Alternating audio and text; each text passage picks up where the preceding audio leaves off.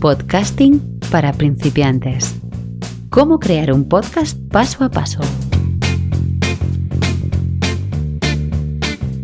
Capítulo 7. Cómo hacer un podcast. Edición y montaje.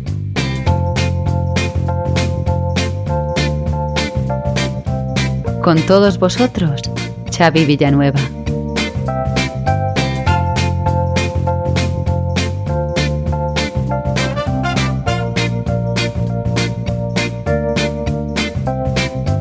Hola a todos y bienvenidos a este séptimo capítulo de Podcasting para principiantes. Si has seguido los capítulos anteriores, ya tendrás grabada la voz de tu primer podcast. Ahora llega otro momento crucial en el proceso de cómo hacer un podcast, la postproducción.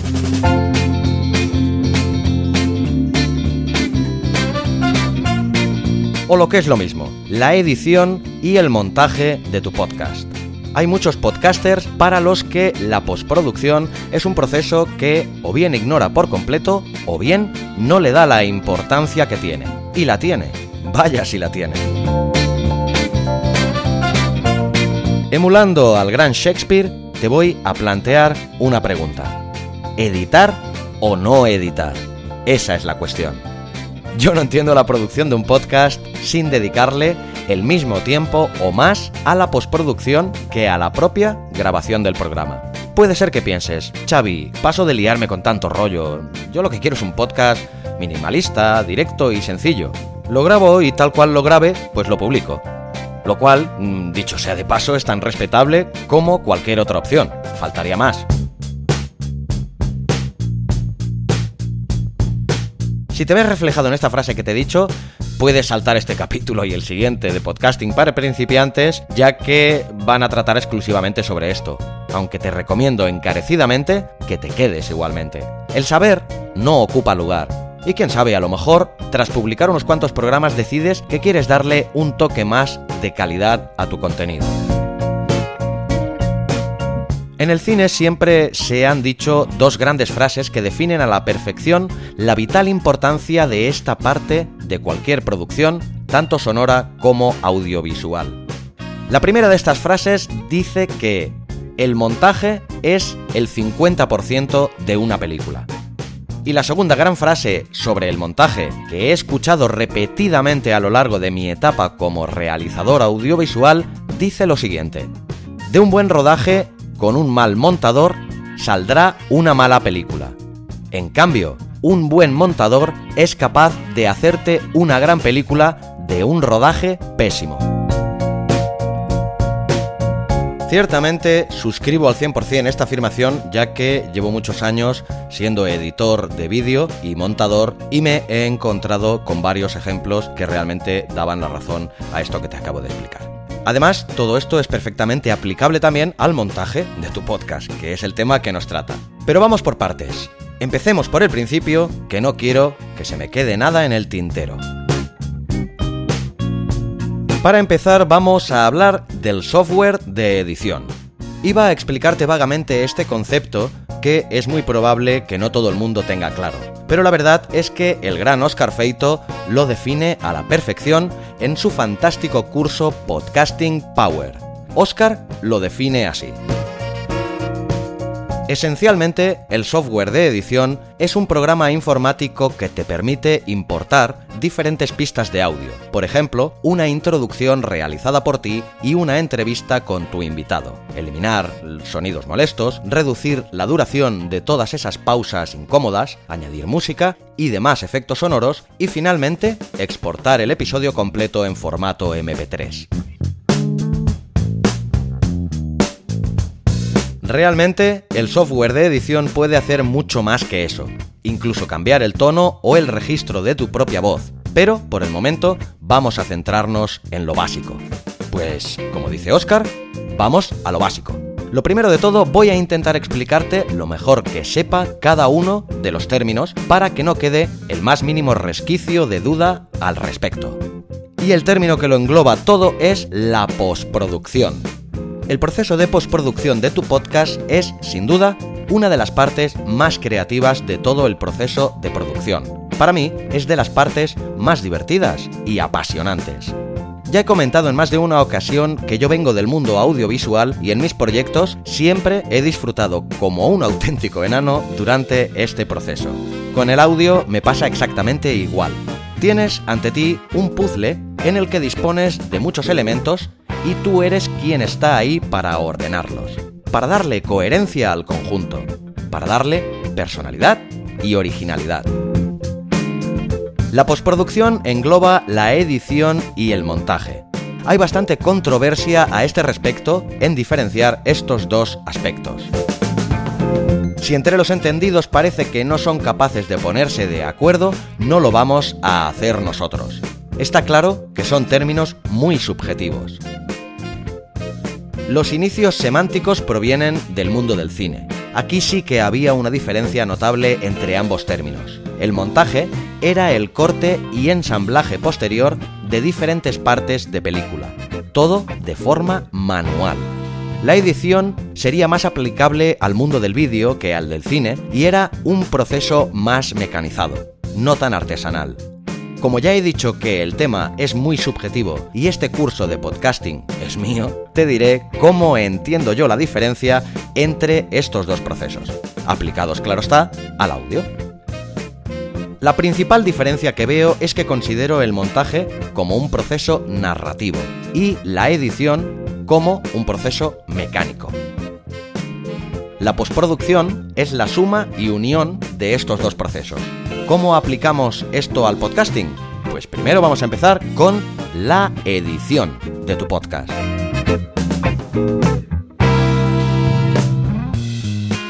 La edición, según la entiendo yo, tiene como principal función estructurar y organizar el material grabado. Si has grabado en la misma aplicación en la que editarás, ya tienes todo ese material ahí. Si lo has grabado con otro programa, lo primero que tendrás que hacer entonces es importar el material grabado. En ambos casos, ahora es un buen momento para que importes todo lo demás. Las músicas que vayas a utilizar, si vas a añadir algún efecto de audio, si tienes alguna promo o intro de presentación, todo lo que vayas a necesitar lo que son las piezas del puzzle.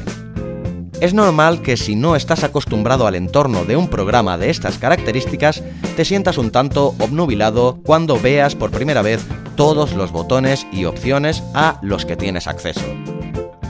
Que veas las extrañas curvas de onda en las que se ha transformado nuestra voz y pienses, madre mía, ¿dónde me he metido? Esto es demasiado complicado para mí. Me vas a permitir darte una alegría, querido oyente. Nada de complicado. Además, yo me voy a encargar de hacértelo aún más fácil si cabe. Cógete de mi mano y ya verás que no es tan difícil como pudieras pensar. A partir de este momento te voy a hablar de forma muy genérica de todo el proceso de edición. No entraré en detalles de cómo hacerlo en tal o cual aplicación o cuál de ellas considero mejor ya que eso lo haremos en el capítulo de la semana que viene, dedicado también a la postproducción, la edición y el montaje.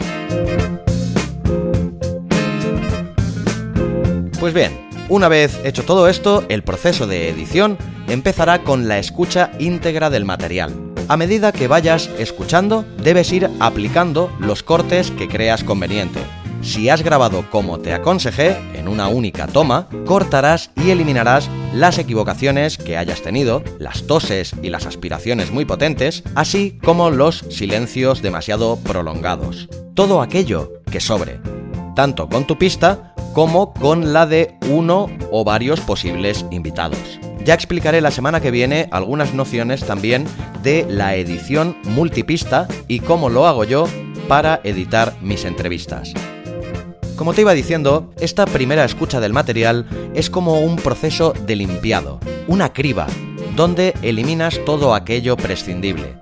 Es posible que escuches alguna frase que, aunque no haya quedado mal del todo, veas que no aporta nada al conjunto o que la has repetido en más de una ocasión. Para mí, Realizados estos dos primeros pasos, de los que hemos hablado, el primero, la importación de todo el contenido, las grabaciones, músicas y efectos, y el segundo, la escucha de todo lo grabado y el limpiado del material, doy por concluido todo el proceso de edición. Como hemos dicho antes, la parte mecánica de la postproducción. Vamos ahora con la parte narrativa. El montaje. Para mí, el montaje es, sin duda, la parte más divertida y creativa del proceso de postproducción de un podcast. Si te consideras una persona creativa e imaginativa, te lo vas a pasar como un niño, te lo garantizo. Como he comentado antes, si la edición es la parte técnica de la postproducción, el montaje es la parte narrativa. Con la ayuda de otros elementos del puzzle, le hacemos un vestido a medida a nuestra historia. El mensaje ya lo tenemos en nuestra pista de voz, pero si lo decoramos un poquito, si lo enriquecemos, el oyente nos lo agradecerá. Es más, tú mismo lo agradecerás. Hay diferentes opciones o metodologías de trabajo, lo que se denomina bajo el anglicismo de workflow.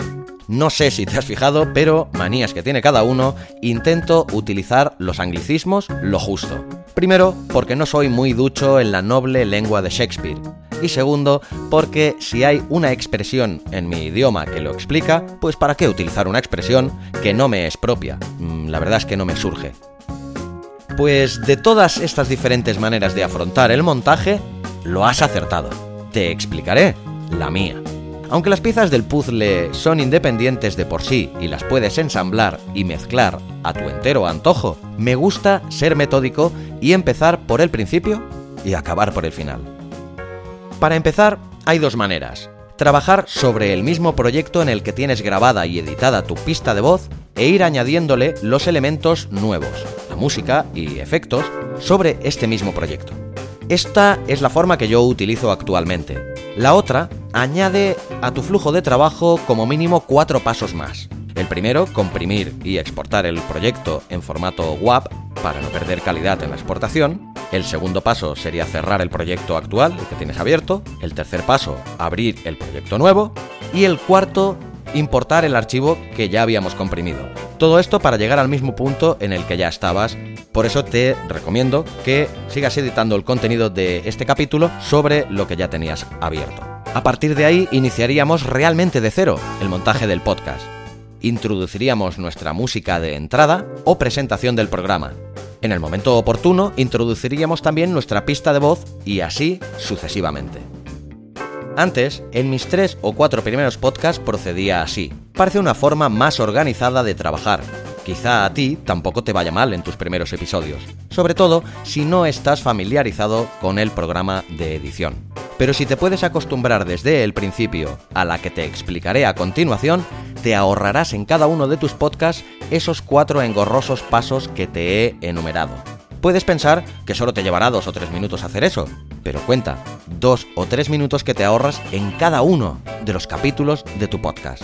Como decía el gran Constantino Romero, el tiempo es oro, hay que economizarlo. O dicho de otro modo, no malgastarlo. Nos hará más productivos y eficientes.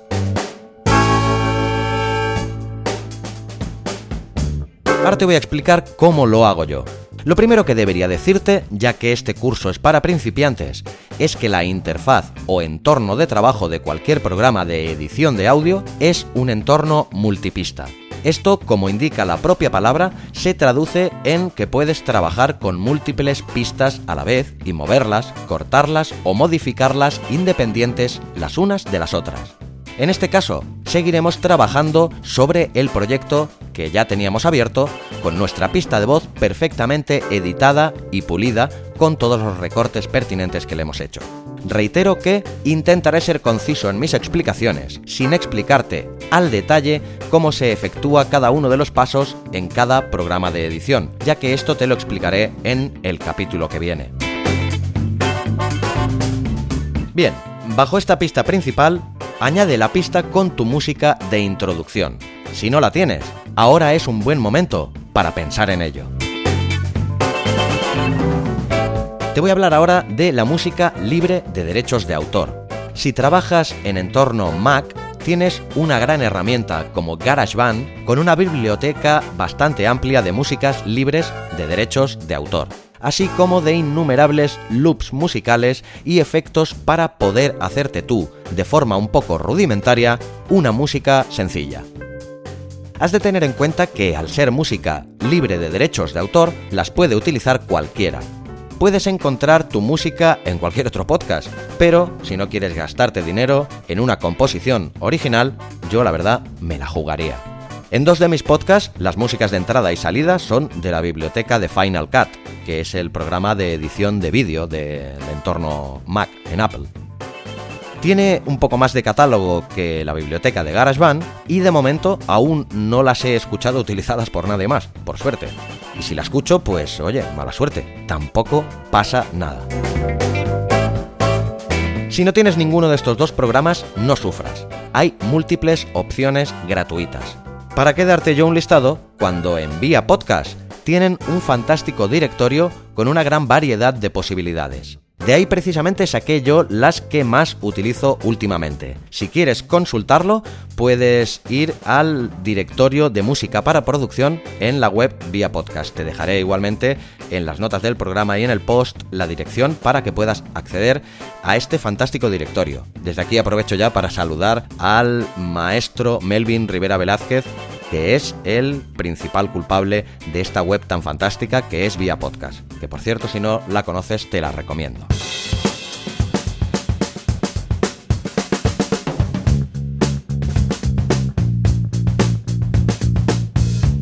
En este momento es cuando te voy a pasar a eh, especificar dos maneras diferentes de hacer un montaje. El primero sería un montaje que yo lo denomino sencillo y resultón. Si no quieres complicarte mucho la vida con el montaje de tu podcast, no vas a poder dedicarle mucho tiempo y quieres algo sencillo, pero resultón, adapta el formato estándar. Una música de entrada y presentación del programa, con un discreto fundido de salida a los pocos segundos de empezar tu pista de audio.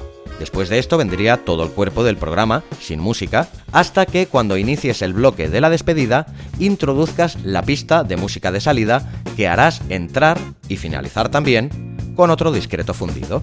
Y ya está, ya tienes el montaje de tu podcast acabado. La otra manera sería un montaje más elaborado, que es el que yo utilizo, así como otros tantísimos podcasters, que es como en el caso anterior, una música de entrada y presentación del programa con un discreto fundido, y a partir de aquí tú eliges si vas a mantener música todo el rato o no. Si decides que sí, puedes repetir cuantas veces quieras la misma canción, añadiendo una nueva copia de la misma en otra pista y empalmándola con la anterior mediante un fundido de salida en una y un fundido de entrada en la otra. O el mismo proceso si decides poner una canción diferente. El otro caso es que solo quieras música puntual, para subrayar determinados momentos o solo en determinados bloques. Por ejemplo, en mi podcast de entrevistas Al borde del abismo hay música durante todo el programa, menos durante la entrevista. Puedes también utilizar jingles, pequeños cortes musicales de pocos segundos de duración, como separadores de los diferentes bloques temáticos de tu podcast. En otro tipo de podcast también puede que te resulte muy útil y enriquecedor utilizar también efectos sonoros para enfatizar o dramatizar determinados pasajes de tu programa. Yo los he utilizado en varios audiorelatos de mi podcast literario Narraciones desde el Abismo. Son muy necesarios también en podcasts de ficción sonora como el conocidísimo El Gran Apagón.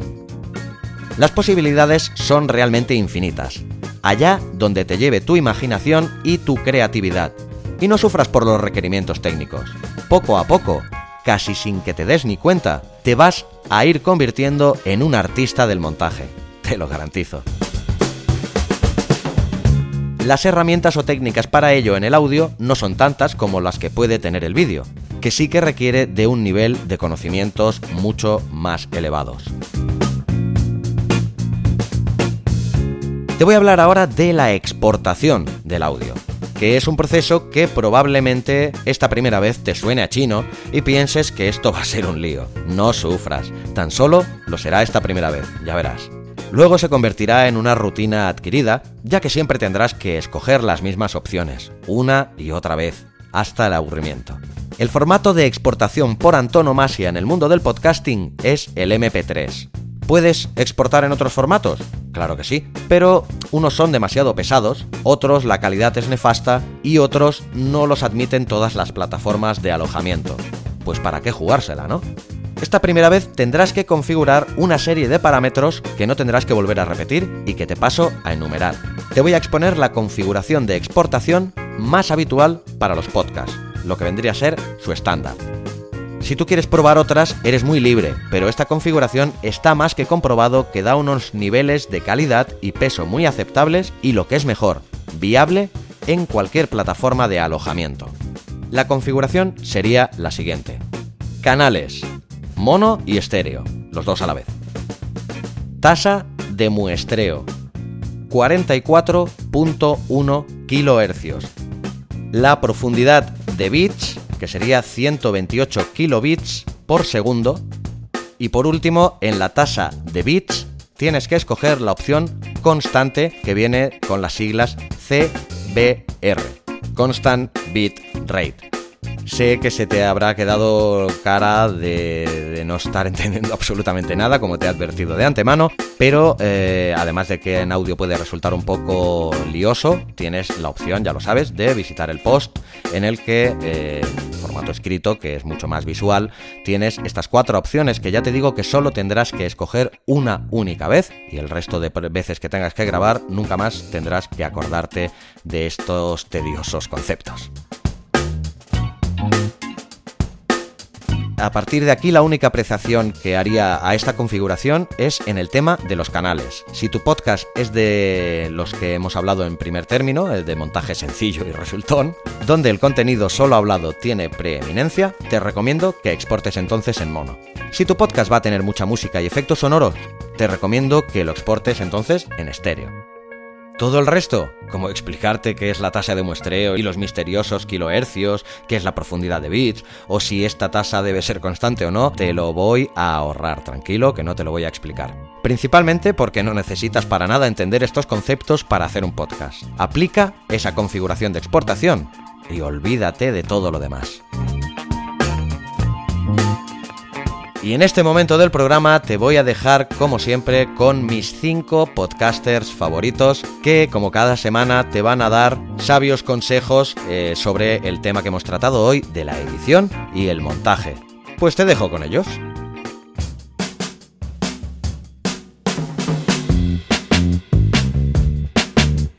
Repoker de podcasters. ¿Qué equipo utilizas para editar tu podcast? ¿Portátil, ordenador de sobremesa, móvil, tablet? Y breves características técnicas. Emilio Cano, de Emilcar FM. En casa tengo un Mac Mini i7 Quad-Core de 2012 y cuando estoy fuera uso un MacBook de 2016 con un procesador M5. Son máquinas muy capaces pero realmente no es preciso un gran equipo para procesar audio. Cuando grabo por la calle, cuando grabo Emil Daily, que es mi podcast callejero, por así decirlo, uso el iPhone 7 Plus y realmente uso el iPhone que tenga en cada momento, pero estoy seguro que podría hacerlo con iPhones de hasta dos o tres años más antiguos sin ningún problema. CJ Navas de fuera de series. Yo utilizo normalmente un MacBook Pro del año pasado y bueno, pues las circunstancias y las cosas que tiene MacBook Pro. Eh, ¿Es absolutamente necesario algo tan moderno? No, se puede editar perfectamente con un ordenador más, más antiguo. Luis del Valle de la tecnología para todos. El equipo que utilizo para editar mis podcasts es el mismo que utilizo para trabajar. Es un ordenador, un HP normal, convencional, que utiliza Windows. No utilizo nada extraño ni un super ordenador. Así que con cualquier ordenador lo podemos hacer. ¿Qué programa de edición utilizas y por qué? Para editar mis podcasts en el Mac uso Hindenburg que también está para PC. lo uso porque está pensado exclusivamente para hacer podcast y me ahorra muchísimo tiempo de edición gracias a sus características. En Fuera Series utilizamos cuando hay que editar Hindenburg. Es una aplicación que no es gratuita y que no es barata, aunque tampoco es disparatamente cara y el día de la radio suele estar a un euro el formato básico, aunque nosotros utilizamos el profesional. Y lo utilizamos porque después de probar casi todos los eh, programas de edición de audio es el que sirve o el que tiene un funcionamiento más parecido para editar podcast que no música. Yo creo que al final, sea un GarageBand o sea un Final Cut o sea una Audition, un Adobe Audition, son programas pensados para hacer música más que para hacer podcast. Y en cambio, Hindenburg es un programa para periodistas. Y se notan muchas de las funcionalidades y mucho de yo necesito mil millones de posibilidades para editar la voz. Lo que necesito es que me elimines el ruido. Y aquí solamente tengo un dial que me va para arriba y funciona muy, muy bien. Lo utilizamos mucho para los programas que grabamos vía Skype y especialmente las entrevistas que grabamos in situ cuando vamos a presentaciones de series o tenemos entrevistas con personajes. Para lo que nosotros queremos hacer nos funciona muy bien. Respecto a software de audio que utilizo para, para editar es Audacity. Audacity sobre todo porque es de código abierto y sobre todo porque también tiene mucha documentación y además lo recomienda a mucha gente. Así que es económico porque cuesta cero y es una buena opción para empezar a grabar tus podcasts.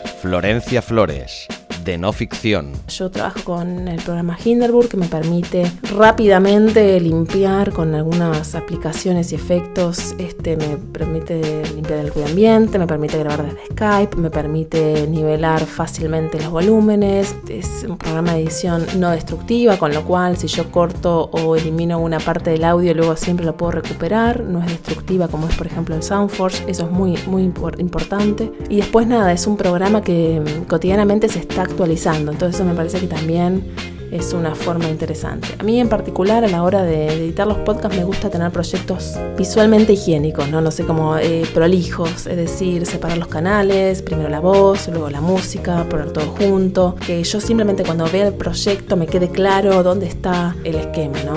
Eso me parece que es fundamental, centralizar todas las voces en uno, este, poder, eso también nos ayuda a la hora de cuando aplicamos efectos a los canales, ser claros, así que en ese sentido me parece que eso es súper útil. Eh, después, un buen consejo de edición es siempre, nada, ser prolijos en nuestras computadoras, tener todo claramente este, guardado. Esto parecen detalles tontos, pero la verdad que nos cambian la vida a la hora también de pensar la edición. Y lo mismo de siempre, ¿no? Tener claro qué queremos decir para también lograr eso con, con, los efectos. A mí en particular me gusta la edición en seco, me gusta editar sin siempre usar música de fondo, me gusta generar esos climas con efectos o me gusta generar esos climas con el mismo las pausas, con los silencios, este, me gusta escuchar la voz este, limpita. Así que no sé, eso, eso también tiene que ver con los gustos de, de lo que nos pasa estéticamente a cada una que produce podcast, ¿no? Oliver Oliva, de Buenos Días Mundo. El equipo que utilizo yo, lo he comentado, pero lo vuelvo a comentar, es Logic Pro con Mac. Es un programa de edición y de creación musical que me permite muchas cosas. Para mí una de las cosas más importantes, por ejemplo, es que lo tengo todo ya configurado con un setup que se llama para que cada podcast ya, ya tenga unas características similares, con algunos plugins de compresión de voz, por ejemplo, de ecualización de voz, de nivelación. Es decir, a mí uh, el programa me, me, permite tener una nivelación del audio, es decir, que no, no suene ni muy fuerte ni muy flojo, sino que tenga un nivel similar durante todo el podcast. Pero esto me lo hace en directo, es mientras yo voy hablando, yo ahora ya voy escuchando cómo va quedando. Y esto para mí es genial, porque no requiere de volver a escuchar, aunque lo vuelvo a escuchar siempre. Es una manía que tengo, pierdo tiempo o no, vaya, pero yo siempre hago una postproducción, siempre, siempre, que, muchas veces me lleva como una hora a veces, ¿no? Entonces, escucharlo, escucharlo donde los niveles están para arriba, están para abajo, aunque, insisto, yo ya tengo como unos programillas que, y esto lo recomiendo mucho, que cuando grabas ya tienes una noción bastante de, sobre cómo quedará. Yo utilizo este programa por eso, pues básicamente porque me permite estas cosas, me permite tenerlo un poquito todo nivelado.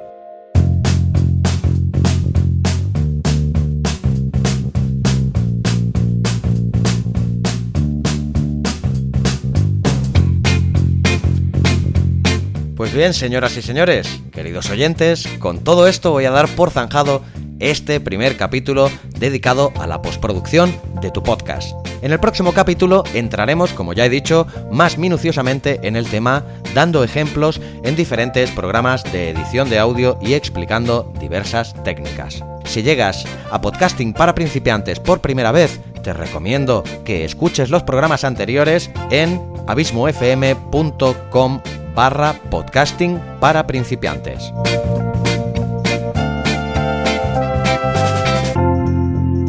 Solo me queda pedirte, como siempre, que si te gusta el programa y te resulta útil, me ayudes a difundirlo para que pueda llegar cada día a más gente, compartiéndolo también en redes sociales o haciendo un comentario de tu blog. Desde aquí te garantizo que se te estará eternamente agradecido. Y para despedirme de todos vosotros, como siempre, os deseo que tengáis una semana fantástica y larga vida al podcasting.